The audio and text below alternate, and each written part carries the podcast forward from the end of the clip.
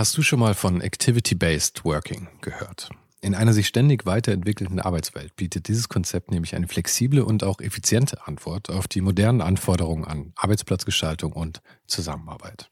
Und die Serviceplan Group ermöglicht mit diesem Konzept seinen Mitarbeitenden, ihren Arbeitsplatz nach ihrem eigenen Bedarf und Tätigkeit zu wählen. Klassischer Schreibtisch, abgeschirmter Bereich oder gemütliche Couch. In den Houses of Communication findet jeder den Spot zum Arbeiten, der ihr oder ihm am besten liegt.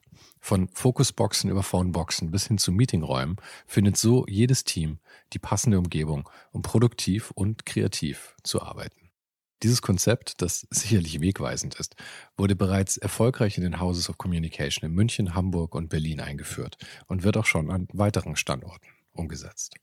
Und wer würde nicht gerne auf so eine flexible Art arbeiten? Also schau mal auf der Karriereseite von Serviceplan vorbei.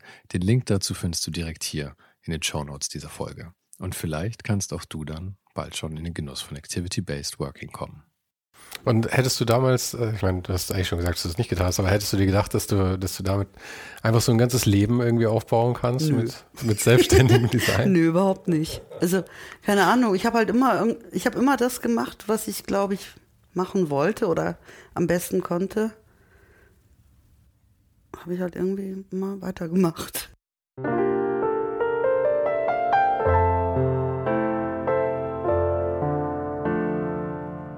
Hatte ja schon angekündigt, dass ein bisschen Hype, also dieses Montagsformat, ziemlich frei nach Schnauze wird. Diese Woche bekommt ihr ein ganz besonderes Schmankerl, eine ganze Folge ohne den Hype extra. Ich besuchte die Modedesignerin und Künstlerin Isid Bostan in ihrem neuen Studio im Münchner Schlachthofviertel. Ich hatte schon eine ganze Weile versucht, ein Gespräch mit Isid zu organisieren. Und jetzt hat es endlich geklappt und wie so oft, wenn man lange auf etwas gewartet hat, auf einmal ganz spontan. Wir sprachen unter anderem über ihre Arbeit, Kunst, zeitgenössisches Wording und ihre Erfahrungen mit der Integration in Deutschland als türkisches Kind damals. Sie führte mich auch durch ihren Werdegang von der eher erfolglosen Schulkarriere, sagen wir mal, die wir beide gemein haben, und über ihre Anfänge in der Schneiderlehre, den Weg zum Modedesign und in die Kunst und nicht zuletzt ihre, und hier schließt sich dann wieder der Kreis quasi, ihre Professur heute an der Kunsthochschule Kassel. Isid ist so eine Person, die erstmal ein kleines bisschen warm werden muss mit dir, aber wenn das der Fall ist, ist er ein wahnsinnig warmherziger und lustiger Mensch und ich hoffe, wir sehen uns in Zukunft noch öfters so spontan, wie das für dieses Gespräch der Fall war. Ein toller Artikel über Isid erschien vor einer Weile übrigens auch schon in dem Kunstmagazin This Orient. Und mit dem Herausgeber eben diesem Magazins, Marwan Ben Belfort, unterhalte ich mich am Donnerstag im Podcast. Falls du also noch nicht abonniert hast, dann ist das jetzt der beste Zeitpunkt dafür. Egal, ob du gerade bei Spotify bist oder Apple Podcasts, Google Podcasts oder was auch immer. Einfach jetzt gleich abonnieren, damit du auch am Donnerstag gleich die Folge bekommst. Diese Woche gibt es ohne den Hype, also im Doppelpack. Am Donnerstag mit Marwan und heute erstmal wünsche ich dir viel Spaß mit Isid Bostan. Du kannst mir jetzt erstmal sagen, es ist ein bisschen peinlich, aber Eizid, Eizid, hartes Z? Eigentlich Eizid. Eizid eigentlich. Mhm, ja. Aber irgendwie höre ich häufig Eizid. Ja. ja. Martin nennt ich, glaube ich, auch Eizid. Ja. Ähm, das, das ist irgendwann, vor ein paar Jahren habe ich mir überlegt, ähm, dass sich Eizid, die Originalaussprache, äh, viel toller ist. Und dann habe ich ähm, angefangen, mich als Eisert vorzustellen, obwohl das ein komisches Gefühl war, weil, weil ich mich selber, seitdem ich in Deutschland bin, eigentlich immer nur als Eizit kenne, ja, weil halt alle deutschsprachigen Menschen mich natürlich mit Eizit angesprochen haben. Und ich habe mich nie getraut, die, äh, sie zu korrigieren. Und ähm, irgendwann habe ich mir gedacht, Eizit, Bo Boston hat sich viel toller an und ähm, ich versuche es jetzt mal ähm, hm. zu, zu etablieren. Relativ spät, aber, aber ja. vielleicht hast du noch Glück. Ja. Wir versuchen es jetzt mal. Ich versuche mhm. die Eise zu ja. nennen. Okay. ähm, und, äh, ich, ich, bin jetzt eigentlich zu dir gekommen, weil ich eben ähm, vor kurzem bei Marwan Ben Belfort war mhm. in Berlin und der hat das Magazin This Orient und in dem warst du auch mit dabei. Ja. Deswegen passt du thematisch jetzt natürlich sehr gut, sehr gut dazu. Und da geht es ja ähm, hauptsächlich, oder das ist hauptsächlich in der Ausgabe ging es nur so im äh, thematisch um, um den Mittleren Osten und Nordafrika und sowas. Mhm. Und du kommst ursprünglich aus der Türkei, gell? Ja. Aber du bist schon seit du vier bist in München, Ja, habe ich es genau. richtig? Ich bin schon sehr lange. Das heißt, eigentlich warst du quasi nie in der Türkei, wenn man mal ehrlich ist, oder? Äh, also ich war früher natürlich jeden Sommer, äh, jede Sommerferien in der Türkei. Und ähm, Also von der Empfindung her hast du nie in der Türkei gelebt, oder? nee. Nee. Also ich kann mich minimal erinnern Mhm. an meine, äh, also ein paar, paar Erlebnisse aus, aus meiner Kindheit. Aber ich kenne es eigentlich nur aus den Ferien. Mhm. Ich kann mich auch, glaube ich, an. Ich glaube, ich habe so zwei Erinnerungen von vor vier vielleicht, aber das sind so Bilder. Mhm, Ja. Mehr ist ja nicht. Also da Dann weiß man ja auch manchmal nicht, ob man sich über eine Erzählung erinnert Mhm. oder ob man sich wirklich selber erinnert. Genau, oder irgendein Foto, das man mal gesehen hat Ja. und projiziert es dann irgendwie Ja. so da rein. Und deine Eltern sind ähm, dann eben nach München gezogen damals, ja. Also in die Nähe von München, das war außerhalb, ähm, Wo? kleiner Ort, Pöring. Pöring. Das kenne ich Ist, glaube ich, eingemeindet zu Zorneding inzwischen. Ah, Ähm, okay. Ja. Gab es damals schon eine S-Bahn?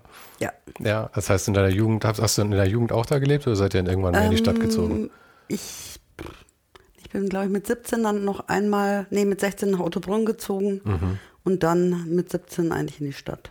Okay. Alleine, ja. Alleine mit 17? Und wohin dann? Ähm, Habe ich erstmal bei einer Freundin gewohnt. Welches Viertel? Das war ähm, Obergiesing, in der Ah. Nähe vom, bei der Silberhornstraße. Ah, cool. Ja, Ich Mhm. habe beim 60er-Stadion auch, auch direkt gewohnt eine Zeit lang. Aber das, die Gegend mag ich sehr gerne. Das ist Ja. irgendwie so ruhig und du hast, ja- warst ja davor in der Landwehrstraße hier mit deinem, äh, mit deinem ja, Studio. Genau. Und in Giesing finde ich es ja so schön, du hast da, ist auch ein bisschen bunter durchmischt irgendwie insgesamt. Mhm. Ja. Aber es war schon immer total ruhig. Ja. Also da war irgendwie kein, kein Stress und, und nix irgendwie. Mhm. Ja. ja, es ist ja auch immer so als Münchner, wenn man einmal so den Berg hoch fahren oder radeln muss, dann kommt es ja einem vor wie eine Weltreise. Ich wohne oben am Berg am Gasteig, deswegen das ist für mich ist, ist es Realität, Mhm. Ja, Normalität. Meine Freundin wohnt direkt auf der anderen Seite von der Isar, unten in der Baderstraße. Mhm, Ähm, deswegen, das ist, ist mein Alltag. Okay. Aber die Baderstraße war für dich äh, auch relativ wichtig, oder? Weil du warst ja im Badercafé. Ja, so, genau. Ihr wart so die Gang. Ja, voll. Da habe ich auch gejobbt damals Mhm. als Bedienung. Und äh, Wann war das? wann war das? Während ich, glaube ich, ähm, während ich meine Schneiderlehre gemacht habe. Okay. Ähm, vielleicht. Ich habe ja relativ spät angefangen. Also ich habe relativ spät gewusst, was ich überhaupt machen wollte. Und ich glaube, es war so 21, 22 war ich da. Aber das, das ist okay. Ich glaube, Ja. ich weiß immer noch nicht, was ich machen will, wenn Ja. ich mal groß bin. Ja. Also, Man, also ich weiß immer mehr, was ich nicht machen will und daraus ergeben sich die Sachen, die dann passieren. ja. Aber so ist es eigentlich viel schöner, weil dann Ja. hast du ja mehr Möglichkeiten noch. Man hat mehr Möglichkeiten und ist nicht, ähm, ist nicht enttäuscht von sich, weil man sich irgendwas vornimmt und es klappt vielleicht nicht. Ja, ich glaube, wir haben, ähm, wir, wir teilen uns einen ähnlichen Schulverlauf. Mhm. Ähm, ich bin äh, nach der 10. Klasse vom Gymnasium abgegangen. Ich glaube, bei dir war es auch so, Ja. Mhm. oder? Und ich habe dann danach auch, das war das Ende meiner schulischen Karriere Okay. oder jeglicher Ausbildung. Dann danach habe ich alles eigentlich nur noch, nur noch selber gemacht. Und du bist von der Schule gegangen, auch 10. Klasse, oder? Mhm, Genau, ich bin von der Schule gegangen und habe dann irgendwie, weil ich gar keinen Abschluss hatte und äh, den externen qualifizierenden Abschluss nicht bestanden habe, ähm, weil es komplett andere The also Prüfungsfragen waren, Mhm. habe ich dann noch über den zweiten Bildungsweg sogar die mittlere Reife nachgeholt. Ah, okay. In der Abend, also über die Volkshochschule, in der Abendschule. Und äh, erst ein paar Jahre später oder gleich Ja, Anfang? erst ein paar Jahre später. Ja. Das war bestimmt auch mies, oder? Wenn man so aus diesem Schulding schon raus Ach, das ist. war irgendwie ganz lustig, weil dann wusste ich irgendwie, dass ich einen Abschluss will und dann vielleicht irgendwie weitermachen will und ähm, ja. Also war es nicht mehr nur so dieser Zwang, Ja. sondern du hattest irgendwie ein Ziel auf ja. einmal. Und dann wusste ich auch auf einmal, wie Lernen geht und das wusste ich irgendwie meine, meine ganze Schullaufbahn nicht. Und Ja. ähm, Ja, Schule ist auch komplett verschwendet an die Kids eigentlich. Oder? Ja, also bei. Mhm. mir war es zumindest so. Wenn ich heute die Möglichkeit hätte, einmal in der Woche Geschichtsunterricht Ja. zu haben, ich fände es so geil. Ja. Ja. Aber damals gab es halt halt immer zur nichts falschen Langweiliges. Zeit am falschen Ort. Ja, genau, genau. Damals, damals war das nichts für mich. Ja. Und dann hast du ähm, eine Schneiderlehre, war das? Ich habe eine Schneiderlehre gemacht. Also einmal in einem, ähm, in einem ähm, äh, Stoffatelier, also in einem Damenatelier äh, in der, bei Natascha Müller schön. Das war in Schwabing. Und äh, dann habe ich einmal gewechselt. Dann war ich noch in einem äh, so einem Lederatelier. äh, bei Brunhilde Müller und nach zwei Jahren habe ich die Ausbildung beendet und war dann abgeschlossen der, oder beendet? Äh, äh, abgeschlossen. Okay. Äh, und dann habe ich noch war ich noch auf der Meisterschule für Mode und habe äh, Schnittdirektrice Ausbildung gemacht. Wie lange dauert sowas? Ein Jahr. Ah, okay, das ist ja überschaubar mhm. dann ja, auch. Ne? Und was, wie ging es dann weiter? Ich musste alles aus der ja, Nase ja, ziehen. Erzähl also, doch einfach ah, mal. Genau.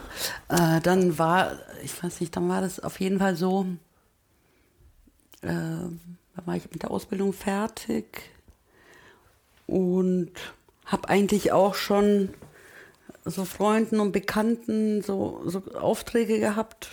So, die wollten halt immer irgendwas haben, was ich so, was ich entweder selber getragen habe oder so, weil sie mich nett fanden, ah, mhm. ah, ich will ein Hemd von dir. Ähm, und äh, dann habe ich halt damit angefangen und ähm, wurde dann auch ziemlich bald nach, nach, also nach der Meisterschule für Mode für einen Preis vorgeschlagen. Also für einen Wettbewerb ähm, für angewandte, also in der Lothringer Straße. Mhm. Die Lothringer ja 13, Jahr, das ah, Genau. Okay. Sie haben, sind ja einmal im Jahr immer die Ausstellung mit ähm, in verschiedenen äh, Disziplinen, Design, bildende Kunst, ähm, Fotografie, also es sind so fünf Sparten, Schmuck. Und da wurde ich äh, vorgeschlagen äh, für angewandte Kunst mit, ich glaube, drei, vier anderen Leuten und, und habe den Preis bekommen. Ähm, es waren damals 12.000 Mark. Oh wow, okay. Ja, und und einen Katalog äh, hat man, äh, bekommt man von der Stadt München noch dazu. Und du hattest gerade erst angefangen, selbstständig zu arbeiten ja, dann, oder wie? Ja. Aber wie, wie, wie kommt man zu so einem Preis, wenn man so früh dran ist? Irgendwie sind es dann irgendwie, weil du halt mit den richtigen Leuten rumhängst, also dass man überhaupt in Erwägung Also das ist jetzt wird. nicht so ein äh, Lebenswerkpreis, sondern es geht schon mhm. um die Förderung von ähm, mhm. jungen Leuten. Aber muss wahrscheinlich schon am, zur richtigen Zeit im richtigen ja, Ort sein, oder? Irgendwie war das so. Und ähm, und es war auch zum ersten Mal Mode vorgeschlagen und ich hatte eine wahnsinnig schöne Präsentation, finde ich heute immer noch, dass Aha. sie schön ist. Ähm, und ich glaube, das hat die Leute, also die Jury überzeugt. Ähm, vielleicht hatte ich auch noch einen Ausländerbonus. Man, man, muss ja immer so, also es war ja schon immer so, dass äh, wenn man dann so sichtbar war als mhm. Ex-Ausländerin, dass es dann natürlich extra hervorgehoben wurde. Das, das dass man. Ähm, ja, aber es ist schön, wenn man auch mal einen Vorteil rausziehen ja, ja, kann, oder? Voll, voll. Positiver Vorteil, ja. Aha. Ja, und dann, und dann habe ich mir so ein Mini-Atelier ähm, gemietet in der Jahnstraße damals. Mhm. Es waren wirklich nur so 20 Quadratmeter und auch mit einem befreundeten Schreiner der hat mir die Einrichtung gemacht. Also es war echt alles so minimal und so ganz. Aber es war ja auch schon eine total hippe Gegend damals eigentlich. Also ich meine, das war ja. Es war noch nicht richtig hip. Das war so eine Einbahnstraße, aber mhm. das war trotzdem in, im Glockenbachviertel so eine Einbahnstraße. Mhm. Also neben der St. Sachs, aber da sind viel weniger Leute durchgekommen, aber trotzdem war das ein total, also ich wusste gar nicht, ich dachte, okay, jetzt habe ich ein schönes Mini-Atelier und und dann war ich auf einmal selbstständig, ohne dass ich drüber nachgedacht habe, dass ich jetzt eigentlich schon so selbstständig bin. Einfach gemacht. Ja. Aber so ist es am besten, glaube ja, ich, wenn man ja. einfach da reinrutscht, weil dann hat man nicht diese Ängste und alles, ja, man ja, einfach. mit so Hardcore-Business-Plan. Ja, ja, genau. Und, und, ich meine, diese 12.000 Mark haben dich ja wahrscheinlich dann ein halbes Jahr finanziert oder ein Jahr oder so, oder? ich habe mir erstmal ein Designer-Sofa gekauft. 4.000 Mark Aber das habe ich immer noch. Ah, sehr das gut. Das liebe ich immer noch. Okay. Und das finde ich ja auch gut, wenige und gute Sachen zu besitzen. ja.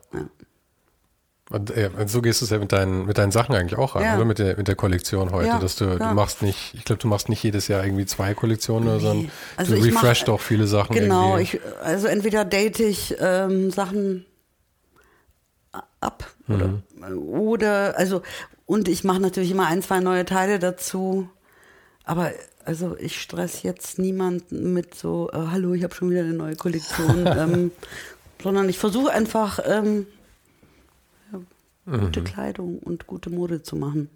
Aber jetzt sind wir abgeschwiffen eigentlich. Ja. Also wir waren in der, in der Jahnstraße jetzt. Ja. Du hast die 12.000 Mark genau. eingesagt und hast dir erstmal gedacht, okay, jetzt ähm, kann ich loslegen. Ja. Und dann, also so, so, Geld ist ja super schnell aufgebraucht, weil es kostet ja auch immer alles andauernd etwas. Designer-Sofas ja. unter anderem. ja, aber ich finde es schon okay, wenn man selber Designer ist oder ja, nee, auch nee, andere will, Designer. Ähm, das ist ja auch so ein Lifestyle. Unter, unterstützt. Also ja klar. Ähm, ja. und dann, ja, weiß nicht, dann ging das halt immer irgendwie so weiter. Dann ist man halt in so einem kulturellen Kontext. Mhm. Ähm, und von da aus hat sich die, die, die Modesache dann einfach immer ja, so stetig weiterentwickelt. Genau. Und dann habe ich, ja genau, die hat sich stetig weiterentwickelt.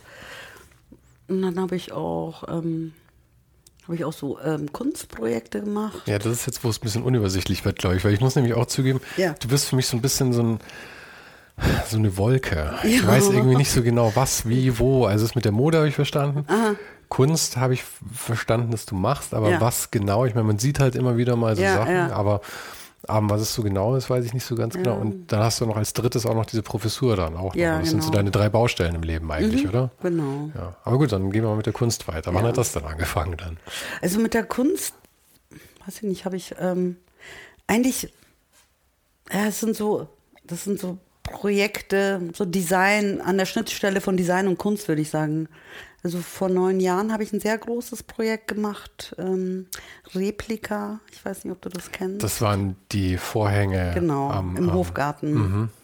Und das war zum Beispiel so eine Vision, die ich eigentlich schon vor diesem Wettbewerb hatte. Jedes Mal, wenn ich am Markusplatz und mhm im Hofgarten war, habe ich mir mal gedacht, es wäre so wahnsinnig toll, wenn man diese Vorhänge vom Markusplatz ja. in den Hofgarten übertragen würde. Ähm, und äh, war von dieser Idee so total fixiert und so, so, überzeugt, dass es so toll wäre. Und dann gab es irgendwie eines Tages ähm, eine Ausschreibung im Kulturreferat. Ähm, es sollte also Kunst im öffentlichen Raum, es sollte etwas mit Design und Architektur zu tun haben im öffentlichen Raum in München. Und da konnte man sich, es war eine internationale Ausschreibung, und da konnte man sich bewerben. Und ähm, ich habe damals äh, den Designer Gerhard Kellermann gefragt, also ihm hatte ich schon mal erzählt von der Idee, dass es diese Ausstellung, äh, Ausschreibung gibt und ob er Lust hätte, sich mit mir da zu bewerben. Und er hat gemeint, ja, er findet die Idee auch toll super, können wir gerne zu, zu zweit uns einfach mal bewerben und schauen, was passiert. Und wolltest du ihn dabei haben, damit die Chance größer wird, dass du da genommen wirst? Oder? Ja, ich mein, also ich, mir war so, also ich arbeite gerne mit mit anderen Menschen zusammen, auch, mhm. die ich irgendwie spannend und gut finde und oder wo ich weiß, dass sie andere Sachen besser können ähm, als ich, so auch als ergänzende Partner, so im Ping-Pong. Ähm, und ähm, dann hat der, Ger also ich nenne ihn mal Gary, ähm, hat er gemeint, ja klar, macht er mit. Und dann haben wir eben ähm, eine, so eine Bewerbung vorbereitet, aufbereitet. Und das war halt der Hammer, weil da waren irgendwie über 250 internationale eingereichte Echt? Bewerbungen. Und wir haben halt den ersten Platz bekommen. Mhm. Also wir haben das halt dann auf einmal so Gab es noch andere Sachen, die umgesetzt wurden oder wurde auch nur diese eine Sache umgesetzt? Es gab noch eine zweite Arbeit, die umgesetzt wurde. Es war im Olympiastadion. Nee, ich glaube, es war, das war irgendwas mit so ähm, äh, Performance, die sich mit, ähm, die sich auf das Design der 70er Jahre während der Olympiade in mm, München okay. irgendwie darauf bezogen hatte mhm. und aber war das mit dem Hofgarten, es war nicht vorgegeben, wo im öffentlichen nee, Raum, sondern nee, das war wir einfach. Haben, wir haben gesagt, okay, wir wollen, wir haben diese Idee und wollen sie im Hofgarten realisieren. Mhm. Und ähm, ja, und dann haben wir das gewonnen. Wie lange wie lang hingen die das Vorhänge? Hing leider echt nur drei Monate. Also es war. Naja, nur drei Monate. Ich, wie, wie sahen die Vorhänge am Ende aus? Oder wurden die regelmäßig es ging getauscht? eigentlich. Also es, das also ich finde es ja auch manchmal so ein bisschen unnachhaltig, so ein Riesenprojekt zu machen mhm. und dann hängt es halt irgendwie deshalb nur drei Monate, weil das ja auch ein bisschen schade ist, das ganze Material und es war ja auch echt toll, aber es ist natürlich schwierig, ähm, über die Schlösser- und Seenverwaltung dann irgendwie so eine jährliche Erlaubnis mhm. zu bekommen und, ähm, und wenn man das halt einmal macht, dann denken halt viele wahrscheinlich, dass es dass man da einfach andauernd irgendwelche Projekte realisieren kann. Mhm. Und so einfach ist es dann leider auch nicht. Also es war schon Überzeugungsarbeit dann ja. auch, ähm, die Schlösser- und Seenverwaltung auch zu überzeugen, dass wir das dort machen. Okay, aber ihr, ihr reicht diese Idee ein letzten Endes mhm. und dann ähm, und dann, beratschlagen und, die sich. Genau, und dann ist dann eine internationale eine Jury mit so. Aber an welchem Punkt äh, setzt dann die Überzeugungsarbeit ein, die, die ihr noch leisten müsst? Die, die was Die Überzeugungsarbeit? Die Überzeugungsarbeit ähm, die wir geleistet haben, das war halt mit der Schlösser- und Seenverwaltung. Und das ist am Ende dann noch. Ja, das ist dann, nachdem wir den Preis gewonnen haben, weil man muss sich halt überlegen, fragt man zuerst und macht so Ja, ja, ja. schlafende Hunde, äh, die man weckt, oder Aha. hat man erstmal eine Idee und dann schaut man, dass man vielleicht die Lieber Erlaubnis machen, bekommt, lieber ja. machen und danach um, Ja. um Vergebung bitten. Mhm, genau. Ja, aber hat ja auch funktioniert dann. Ja. Aber war das, äh, hattest du davor schon viel, also Erfahrung oder, oder Projekte in so, in so einem künstlerischen Raum? Also in der Größe nicht. Und ich habe jetzt auch erst kürzlich mir gedacht, was für ein größenwahnsinniges Projekt das eigentlich war. Also es ist wirklich, ich finde es immer noch total extrem, ähm, weil es halt so eine wahnsinnig große. Aber wahrscheinlich war es genau deswegen kam es halt durch, oder? Ich meine, es war halt einfach was. ja, hat ein Freund von mir auch gesagt. Was auch sichtbar war Hat er gemeint, ja, ja, weil es so größenwahnsinnig war, Mhm. äh, war es auch so toll, meinte er. Ähm, und ja, dann Christo wird auch keinen Mensch kennen, wenn er nicht den, den Reichstag verhüllt ja, hätte. Also, ja, ja, wenn er es mit seinem Gartenschuppen gemacht Ja. hätte, hätte es niemanden interessiert. Ja. Hallo, ich habe hier mal einen Stuhl umhüllt. Ja. ja. Ja, da hätte es keinen Förderpreis für gegeben, glaube ich Ja. dann. Aber was waren denn so deine, deine frühen Kunstprojekte? Ich kann mich gar nicht mehr so richtig erinnern. Du kannst nicht mehr oder willst nicht mehr? Nee, ich. Es ist schon immer wieder so, so in so Gruppenausstellungen, so Einladungen ähm, zu verschiedenen Themen. Die Sachen sind wahrscheinlich auch, ich kann mir vorstellen, wahrscheinlich dann auch verschwommen, so zwischen Mode und Kunst. ja, ja, auf jeden Fall. Gerade am Anfang. Ja, ja. Man setzt sich wahrscheinlich nicht an einem Mittwochnachmittag hin und sagt, Nee, ich mache jetzt Kunst. Nicht. Also das verschwimmt natürlich alles total und alles bedingt sich ja auch gegenseitig. Ist ja jetzt auch nicht so, dass ich, wenn ich Mode mache, nur so, ah, das muss so Mode sein und Mhm. das andere, das ist jetzt nur Kunst, darf sich auf keinen Fall überschneiden. Ich finde, weil man sich halt mit verschiedenen Themen und Materialien und so weiter und Kontexten beschäftigt, entstehen natürlich auch so Sachen und und wenn man irgendwie, also irgendwie sehe ich, denke ich mir auch, dass ich, ich sehe mich so als ganzheitliche Gestalterin und deshalb habe ich auch mal keine Lust da zu unterscheiden. ja, Das ja. ist- Aber das macht es dann halt eben Ja. auch so schwierig, weil von außen betrachtet versuche ich natürlich dich irgendwie Immer in die in Schublade so, zu ja, finden, Ich versuche halt drei Schubladen für dich zu finden, wo ich dich irgendwie Mhm. reinstopfen kann. Weil es so schwierig ist irgendwie. Ansonsten, ich glaube, man, du selber hast halt ein Bild von dir, weil du mit dir selber lebst. Ja? Oder wenn ich, äh, wenn ich Martin frage, irgendwie, Mhm, was du machst, dann wird er wahrscheinlich auch Schwierigkeiten haben, es zu kommunizieren, aber er weiß es für sich. Ja, ja, Aber wenn, wenn man so über dich stolpert, ist es schon irgendwie manchmal ein bisschen schwierig, sich wirklich. ja. Aber ich finde es halt auch mal ein bisschen schade, wenn man sich so begrenzt, weil man einfach mehr machen will. Also Mhm. vielleicht müssen sich dann die Leute, die einen vielleicht verstehen oder wollen, vielleicht muss man das einfach mal akzeptieren, dass manche Menschen einfach sich größer bewegen wollen, als ihnen, also als man. Ja, ich glaube auch nicht, Ja. dass das äh, generell ein Problem ist. Nee, glaub- ich glaube schon, dass das oft ein Problem ist. ja, aber in der Vermarktung dann, ja. oder? ja, vielleicht in der Vermarktung, keine Ahnung. Aber ich glaube auch, dass, dass es schon einige Menschen gibt, für, für die das nicht einfach ist, wenn man nicht irgendwie einen Titel Ach hat so. oder eine Sache hat, also die sie, also mit der sie für sich selber Mhm. ähm, besser umgehen können als so Personen, die manchmal verschiedene Projekte machen. Ja, aber es ist ja, ich meine, kein Mensch, also ich verstehe, was du meinst. Mm, Und ich glaube, es ist durchaus so, aber es ist so lustig, dass die Leute das nicht akzeptieren können. Ich glaube, es Ja. ist irgendwie so was Das Berufliches. ist so mega schwierig. Ja, ja, weil ich meine, ansonsten, ich meine, kein Mensch ist immer derselbe. Ich meine, selbst innerhalb deiner Familie, du bist mit deiner Mutter wer anders als mit deinem Mm. Ja. Bruder und bist mit dem wer anders als mit deiner Ja. Großmutter. Das ist dieser In- Intrarollenkonflikt. Ein Intrarollenkonflikt, das Wort kenne ich noch Das nicht. hatte ich irgendwo mal gelernt. Weil man halt immer in verschiedenen äh, Kontexten natürlich Ja. eine andere Person ist. Ja, genau das. Man hatte, so, man ist so ein bisschen schizophren halt Ja, ja, einfach. voll. Und das muss man auch sein. Weil die Gesellschaft verlangt das ja auch Ja, von ja. einem einfach. Ja, und das heißt, äh, als Künstlerin bist du unterwegs und ähm, als, als Ja, Modedesignerin. ja ich glaube, dieses Modedesign finde ich ja auch manchmal so ein bisschen eingeschränkt. Ich sage ich sag einfach, dass ich Designerin bin. Modedesign klingt auch mal so ein bisschen frivol irgendwie schon fast, oder? Weiß ich nicht. Also, aber ich finde, Designerin beinhaltet eben auch Mode. Ja, Und ich meine, Modedesign ist einfach nur so Modedesign. Ja, und du machst auch viele Sachen. Du hast ja auch Schmuck dabei und Ja. also das ist jetzt auch kein klassisches Modedesign dann mehr. nee. Oder auch Taschen. Aber, ja, ja, klar.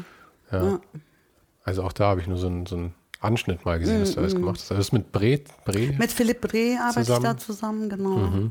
Also wir arbeiten, glaube ich, jetzt auch schon also seit 13 Jahren kenne ich Bre. Mhm. Ganz am Anfang habe ich für Bre Normallabel gearbeitet. Ich glaube zwei Jahre oder so. Und äh, dann hat mich Philipp Bre, der quasi die Firma übernommen hatte von seinem Vater, weil er irgendwie verstorben war. Also die beiden Brüder. Der hat sich dann getrennt vom Bre und hat meinte, dass er jetzt ein eigenes Label machen will, mhm. ob ich da auch mitarbeiten will. Und jetzt arbeiten wir seit 2011 mit PB 0110 zusammen. Da kam dann auf einmal das Leder wieder, mhm. wieder rauf. Ne? Ja. Hattest du in der Zwischenzeit viel mit Leder gemacht überhaupt oder war das auf einmal so? Ich habe immer wieder mal eine Tasche, also alle zwei Jahre mal eine Tasche entworfen, so für mich, mhm. ähm, also für mein Label quasi. Aber ich hatte, ich habe dann gemerkt, dadurch, dass ich auch diese Leder, äh, also diese Schneiderausbildung in einem Lederatelier gemacht hatte, dass ich so einen total natürlichen Umgang oder Bezug dazu habe.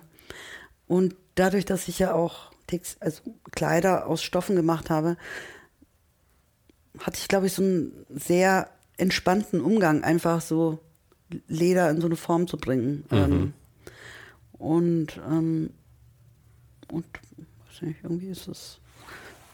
Das funktioniert es gut, es, es kommt irgendwie gut an, ich freue mich ja. und Du hast generell irgendwie, habe ich das Gefühl, ähm, ein Bedürfnis, die Sachen nicht in so einem fixen Rahmen zu machen, oder? Mm, das Leder behandelst du gerne wie was anderes? Ja, also, also ich kann natürlich auch kastige Taschen entwerfen, mhm. mache ich auch, aber ich kann auch ähm, total weiche Taschen entwerfen, wo man dann auch manchmal auch sieht, dass ich so aus, aus dem Stofflichen komme. Mhm. Und ähm, ja, irgendwie macht mir das Spaß und es fällt mir leicht, glaube ich. Und hättest du damals, äh, ich meine, du hast eigentlich schon gesagt, dass du das nicht getan hast, aber hättest du dir gedacht, dass du, dass du damit einfach so ein ganzes Leben irgendwie aufbauen kannst mit, mit selbstständigem Design? Nö, überhaupt nicht. Also, keine Ahnung, ich habe halt immer, ich habe immer das gemacht, was ich, glaube ich, machen wollte oder am besten konnte.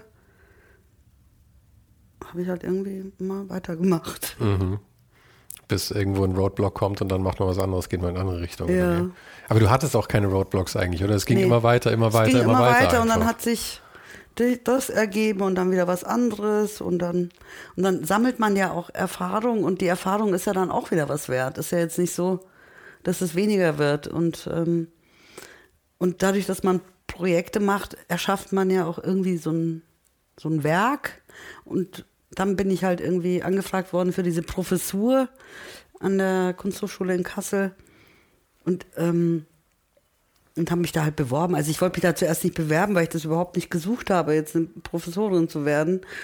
Und dann habe ich irgendwie mir gedacht, oh Gott, äh, ich kann da jetzt überhaupt keinen Vortrag halten. Ich kann nicht vor so vielen Leuten stehen und habe erstmal abgesagt, dass ich, also mich bedankt, dass sie mich anfragen, aber also sie hat dich konkret angefragt, so ja, ob ich mich ich bewerben will auf diese Stelle, okay. auf eine Stelle, die ausgeschrieben war. Mhm. Und ich so, boah, das ist ja der Hammer. Und ich so, nee, das kann ich nicht.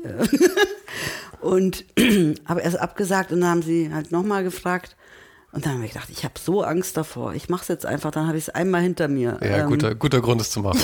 ja, über da haben mich auch so, so enge Freunde auch so gesagt, hey, probier's doch einfach. Also, why not? So mhm. eine, mir gedacht, stimmt, das ist eine Übung. Ich habe so Schiss davor, äh, da irgendwie so vom, vom Menschen äh, aufzutreten. Mhm. Und dann habe ich aber auch während der Vorbereitung von meinem Portfolio und von meiner äh, Antrittsvorlesung da, mir auch gedacht, ach, sieht doch alles ganz gut aus. Und dann zeige ich viele Bilder und erzähle so ein bisschen dazu. Und dann ist es die ganze Zeit dunkel, dann sehen die mich auch nicht. genau so habe ich es gemacht. Aber das ist ein Vortrag, oder? Ich meine, aber du, das ist erstmal der eine Vortrag, ja. Aber du musst und, ja dann doch jede Woche einmal ja, ja, oder klar. zweimal oder wie? Aber, aber irgendwie war das lustig, das kam total gut an und äh, ich konnte mich da so ein bisschen verstecken. Und ähm, ich finde es ja eh immer eigentlich ganz schön, wenn die Arbeit für sich spricht, dass ich das mhm. nicht jetzt nochmal zu Tode erklären muss. Ähm, ja, und, und dann habe ich da halt angefangen und ich hatte natürlich überhaupt, also so Professorin ohne Abitur. Ähm. Aber das ist doch super, oder? Ich meine, das wird ja. auch für mich die einzige Chance irgendwann ja, mal. Ja, ja. Und das fand ich dann irgendwie schon auch ganz lustig. Mhm. Ähm. und da hast du dann noch tatsächlich, du hast den Titel Pro Professorin. Ja, habe ich. Also du kannst das auf Visitenkarten drucken ja, oder alles. Kann ich machen. Also mache ich jetzt nicht, ich habe es nur in meiner E-Mail ähm, in der, wie heißt das? In, in der Signatur drin. In der Signatur, Ist das genau. irgendwie ein, ein, HC oder sowas dann? Oder nee, ich habe nur, nur Profes also Prof. Und wenn man das fünf Jahre gemacht hat, dann kann man es, glaube ich, sein Leben lang behalten. Ah, schick. Und wie lange machst du schon? Ich mach schon acht Jahre. Ah, there you go. Ja. ja. Abgehakt. Auf jeden Fall. Also ich habe es wirklich nur in der Signatur, weil ich, ich, ich finde es ja manchmal wahnsinnig, also auch total extrem, dass ich auf einmal auch so Professorin bin. Also das war die ersten Jahre immer nur so, immer nur wenn ich in Kassel an der Kunsthochschule war, habe ich mir gedacht, so, okay, jetzt bist du Professorin. Und sonst, wenn ich dann halt in München bin, dann bin ich halt ich. Also, ja, fertig, genau. Ja. Und das war ja auch schon wieder so ein, so ein Rollen, ähm, mhm. also kein Konflikt, sondern so ein ja, so ein Rollenchaos eigentlich. Auch so ein Kennenlernen, oder? Dass ja. man sich selber in dieser Rolle dann irgendwie ja. auch mal findet. Und auch, erstmal. auch irgendwie zu merken, dass es ja auch echt nochmal, also ähm, man ist ja auch kein ausgebildeter Lehrer oder Lehrerin. Mhm. Ähm, man muss dann halt selber so einen Weg finden, wie man mit, mit Studenten, Studierenden arbeitet. Mhm. Ähm, und dann habe ich mir gedacht, ähm, ich mache das jetzt einfach so, wie wenn es mein Atelier wäre und wenn man irgendwie zusammenarbeitet und dass man halt an so Projekten, an Themen arbeitet pro Semester. Hast du da ähm, irgendein, irgendein Curriculum, irgendein, äh, geben Sie vor den Lehrplan oder? Nö, also ich bin, also ich bin dort im Produktdesign ähm, Professorin für Design textiler Produkte, heißt der äh, offizielle, die offizielle Lehrstuhl. Und dadurch, dass ich ja so aus, der aus dem Textilen komme, also mal sind es Kleider, Kleider, aber es ist jetzt keine überhaupt nicht reine Mode. Ähm. Aber gibst du vor, was, was ja, ihr macht? Also ich gebe schon meistens vor. Es, es, es, reichen aber auch Studierende eigene freie Pro Projekte ein, also vorher, die ich dann entweder äh, zusage oder nicht. Aber meistens bewerben sich ja auch die Leute bei einem weil sie von einem betreut werden wollen. Und, also und das wird dann benotet? Oder ja, wie läuft das? Ich meine, ja. dadurch, dass ich nicht studiert habe, habe ich nicht die geringste Ahnung, wie sowas ja. abläuft eigentlich. Ich habe ja auch nie Klasse studiert. Aha. Und äh, das wird schon benotet, ja. Okay, aber das heißt, die Leute sind, sind da an der, an der Uni eingeschrieben mhm. und haben halt Kurse X, Y, Z und bewerben sich dann eben bei der ja. ISIT unter anderem für einen Kurs. Ja, also es sind die eben, die, die aus dem Design bewerben sich dann bei mir, mhm. bei meinem Thema, was ich und immer wieder die müssen sich aber auch erst bewerben. Also das heißt, die, die nee, die können sie schon einschreiben. Ich kann sagen, okay, bis 15 Studierende können in die, in den, also in das Seminar mhm. rein. Und ähm, wenn es, ja, dass man halt irgendwie einen guten Überblick hat und gut. Und jetzt gerade läuft es. Das ist schon so Projektarbeit einfach ja. und das macht halt schon total Spaß. Ja, das ist halt irgendwie Eisitz Bastelstube ja. auf einmal dann, oder? Ja, so richtig basteln ist es nicht, aber aber halt so was Praktisches, ja. also eine richtig praktische Also was Arbeit Praktisches dann. und natürlich schon mit begleitend dazu so Bücher und Filmempfehlungen mhm. und so mhm. weiter, damit man.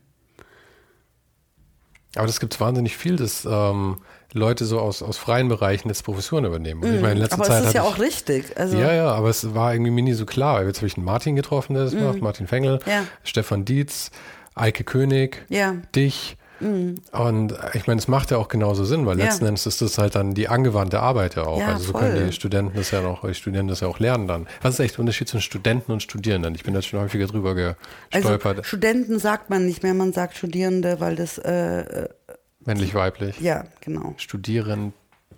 Gegen ah, okay, gut, gegendert ist gegendert. Okay. Ich, also bin da, ich bin da noch nicht ganz so, ähm, ganz so richtig, up to, ja bin noch nicht ganz up to date mit den Sachen. Ja, ich versuche. Das hat auch mal, also ich glaube auch manchmal wirklich, ähm, also ich versuche es äh, so weit wie möglich richtig zu machen, aber ich bin jetzt halt auch nicht 22 und das ist mhm. für mich das Selbstverständlichste. Ja, ja, Das, ist, das ist schwierig mhm. auch ja, irgendwie. Ja. Ich, ich äh, kriege jetzt manchmal ein paar Nachrichten dann irgendwie auf Instagram oder sowas, wo mm, ich dann darauf mhm. hingewiesen werde, was ich ja. falsch gemacht habe. Und so. Ich denke mir auch, ähm, ja. es tut mir leid, aber ich bin ja. halt fast, fast 40. Ja. Ich meine, ich bin jetzt nicht wahnsinnig alt, aber ich habe halt einfach 40 Jahre verbracht mit einem gewissen. Ja. Und ich versuche mich ja anzupassen. Ja. Und ich glaube, ich, ich meine, du und ich, wir wollen ja beide nichts falsch machen. Wir wollen ja, niemanden um Schlips treten. Ja, überhaupt nicht. Aber es gibt halt sehr viele Minen, auf die man treten kann mm, gerade. Mm. Ja, voll. Es ist sehr, sehr. Ja. Aber trotzdem, ich will, ich will, man will halt auf so wenig Minen wie möglich, man will aber auch natürlich irgendwie zeitgenössisch ähm, dieses Wording verstehen und lernen. Genau. Muss halt immer wieder irgendwelche Wörter nachschauen, ja, die für viele andere Fragen stellen. selbstverständlich ja, ist. Genau. So, ähm, ja. Ja, so geht es mir dabei auch. Aber eigentlich ist es auch ganz lustig, oder? Ja, es ist lustig. Es ist manchmal, ich meine, ich verstehe auch, dass es, einen, dass es einen Sinn hat und mhm. dass es einen mhm. Zweck hat. Ja. Nur manchmal habe ich das Gefühl, mh, äh, früher waren Sachen, da hat man sich einfach nur ins Fettnäpfchen gesetzt mhm. und die mhm. Leute haben drüber gelacht oder ja, haben gesagt, ja. ah, du Depp und dann ja, war gut, ja. Heute wird man sehr häufig sehr stark verurteilt für Sachen, die man überhaupt man nicht so sofort einen Shitstorm, so ein Ja, genau. Das ist halt ähm, ich finde ja schon, dass Intention immer noch das Wichtigste ist eigentlich. Ja. Also wenn ich niemanden beleidigen wollte und es aus Versehen gemacht habe, dann sollte ich mhm. sagen können, tut mir leid, ich wollte ja. dich nicht beleidigen und dann ist die Sache erledigt eigentlich. Ja. Aber das wird immer schwieriger, glaube ich, heute. Ja, das ist ja, es ist manchmal, vielleicht ist es dann auch von den jungen Leuten auch so den älteren Generationen gegenüber auch ein bisschen unfair. Ähm, weil, weil man das halt ja, also ja. man kann sich jetzt nicht sofort umstellen und man hat auch andere ja. Projekte. Ja, und einer, einer meiner besten Freunde ist ein 72-jähriger, 73-jähriger Engländer mittlerweile, mhm, mhm. den ich in Thailand kennengelernt habe ja. und den ich jedes Jahr dann immer da treffe. Und mhm. einer meiner besten Freunde ist einfach der lustigste Kerl, ja. ja. Und aber der sagt halt manchmal Sachen, wo die Leute einfach da sitzen und sich denken, das kannst du doch nicht oh, oh, sagen. Oh, aber er ist halt 73. Ja. Ich meine, was, was willst du verlangen? Ja. Der wird sich auch nicht mehr ändern. Und der meint es ja auch nicht böse. Es ist halt einfach, kommt aus einer anderen Zeit. Ich verstehe schon, dass es das natürlich aufstößt. Ja, man verrät sich inzwischen mit, mit der Sprache, ähm, mhm. aus welcher Zeit man kommt. Ja, ja. Aber das hat man, glaube ich, schon immer getan. Also, ja, Ich glaube, es ist nur ein anderes, anderes Level jetzt irgendwie gerade. Voll, ja, ist. Next Level. Ja, absolut. Also das, das, das Risiko wurde etwas mhm. erhöht, würde ich sagen. Aber ähm, wenn wir schon bei so Sachen sind, wo man auf ein paar Landminen treten kann, wie gesagt, du warst ja in dem äh, in Disorient mit, mit mhm, drin mhm. und ähm, das ist ja eben thematisch Mittlerer Osten und, und Nordafrika und sowas. Und hast du, ich meine, du hast gesagt, du warst in, äh, in der Türkei nur bis du vier warst. Mhm. Spielt das irgendeine Rolle in deinem Leben, dieses Ausländersein in Deutschland oder ist das ähm, überhaupt kein Thema?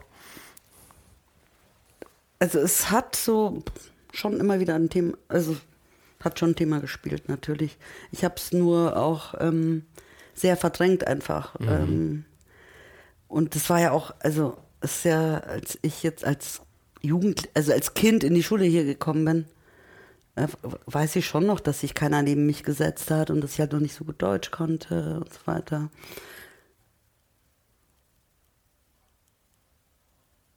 Aber ich wollte halt ich wollte halt, also ich wusste, also natürlich gab es die, also ich habe mich halt so mega assimiliert. Ähm, ich wollte halt so deutsch wie möglich sein, damit ich halt nicht auffalle und mhm. irgendwie kein Problem haben muss. Und optisch hast du ja auch mal gut reingepasst wahrscheinlich, oder? Ich meine, also du könntest optisch ja habe ich, optisch habe ich schon immer, sah ich natürlich ein bisschen orientalischer aus. Ja, aber es ist ja auch, ja. also ich meine, ich habe ja. hab eine Freundin, meine Freundin Ines zum Beispiel, ja. ist bayerischer, geht es nicht mehr, aber sie sieht orientalischer aus als du. Ja, okay. Dieses orientalisch und europäisch stimmt. weiß ist ja auch so ein Mischmasch. Aber weißt du, das ist ja, so als Einzelperson mag es vielleicht gelten, aber wenn man dann in, als Familie in so einem Dorf gewohnt hat, dann hm. war man halt so äh, das Kind aus der türkischen Familie. Und der ähm, Name natürlich. Ja, ja, klar.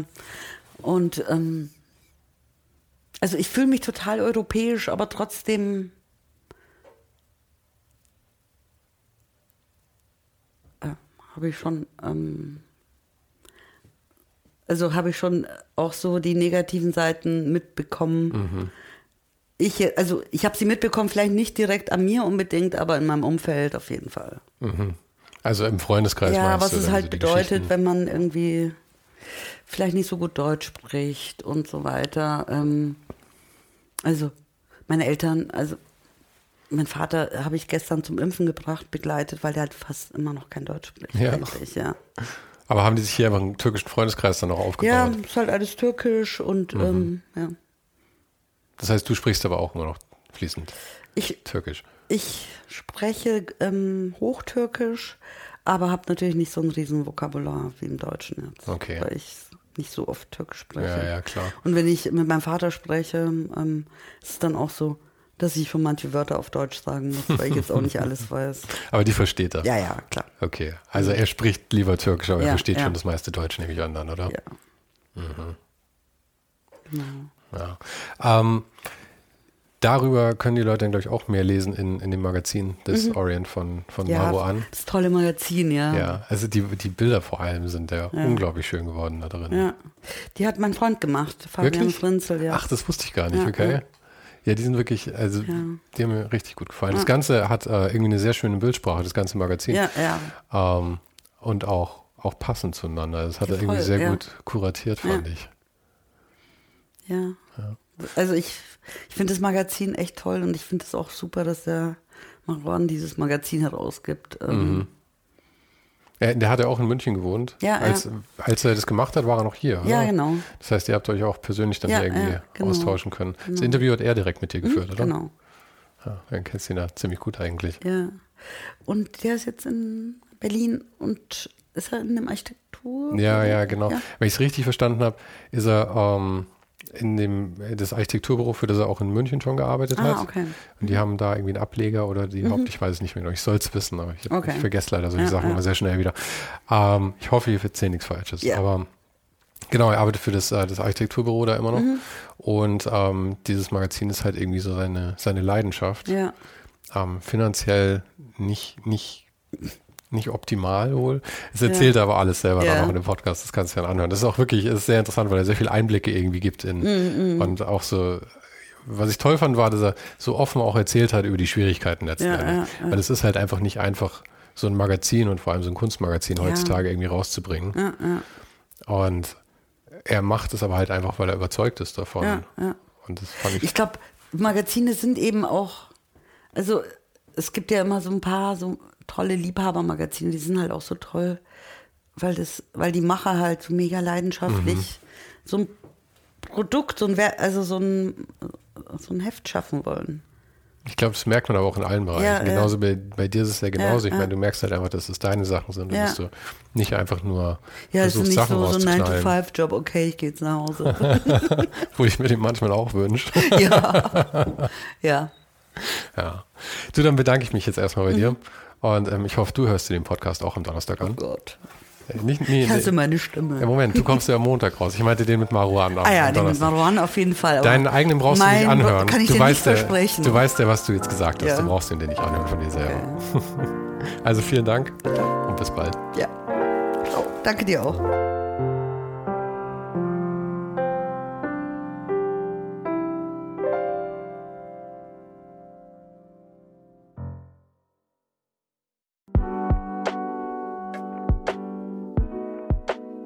Das war's für heute.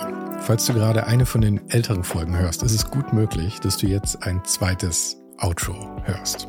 Lass dich aber nicht von mir verwirren. Ich bin gerade dabei, ein paar Änderungen zu machen und dafür muss ich 150 Folgen neu schneiden und nochmal uploaden. Du kannst dir wahrscheinlich vorstellen, dass das ein kleines bisschen dauert. Falls du mich und die Show supporten möchtest, gibt's dafür ein paar Möglichkeiten. Auf patreon.com slash svensaro gibt's jede Woche Bonusmaterial, exklusiv nur für Supporter. Und das für nur ein paar Euro im Monat, mit denen du mir helfen kannst, ohne den Hype noch lange, lange für dich weitermachen zu können. Es hilft natürlich auch immens, wenn die Show wächst und dazu kannst du deinen Teil beitragen, indem du deinen Kollegen und Kolleginnen davon erzählst. Freunde, Familie, du weißt am besten, für wen das noch was sein könnte. Und zu guter Letzt, falls du es noch nicht gemacht hast, bewerte die Show jetzt gleich mit fünf Sternen in deiner Podcast-App. Im Newsletter gibt's übrigens jede Woche völlig kostenlos inspirierende Tipps von meinen Gästen und mir. Den kannst du auf ohnenhype.substack.com abonnieren. Und alle Links findest du, wie immer, direkt auch hier in der Beschreibung und natürlich auf ohnenhype.com. Im Archiv gibt's noch eine Unmenge anderer Gespräche. Unter anderem waren schon mit dabei Stefan Sagmeister, Mirko Borsche, Paula Schör, Mike Miri, Jeremy Format, Jonas Lindström, Mathilde Mutant, Olaf Heine, Eike König, Erich Spiegermann und, und, und. Scrolle einfach mal durch. Wir sind bei über 150 Folgen, wie gesagt. Und um ehrlich zu sein, kann ich selber kaum fassen, dass ich das Glück hatte, mit so vielen inspirierenden Menschen sprechen zu dürfen. Vielen Dank an Dominik Huber und Marc Capella von Moiré. Von denen stammt nämlich die neue Hausschrift der Show und die heißt GT Pressura. GT steht übrigens für Grilly Type, über die die Schrift zu mir kam. Und auch nochmal vielen Dank an Tobias Rechsteiner fürs Vermitteln. Der größte Dank geht aber natürlich an dich fürs Einschalten, fürs Zuhören und für deinen Support. Und wir hören uns dann hoffentlich nächste Woche wieder.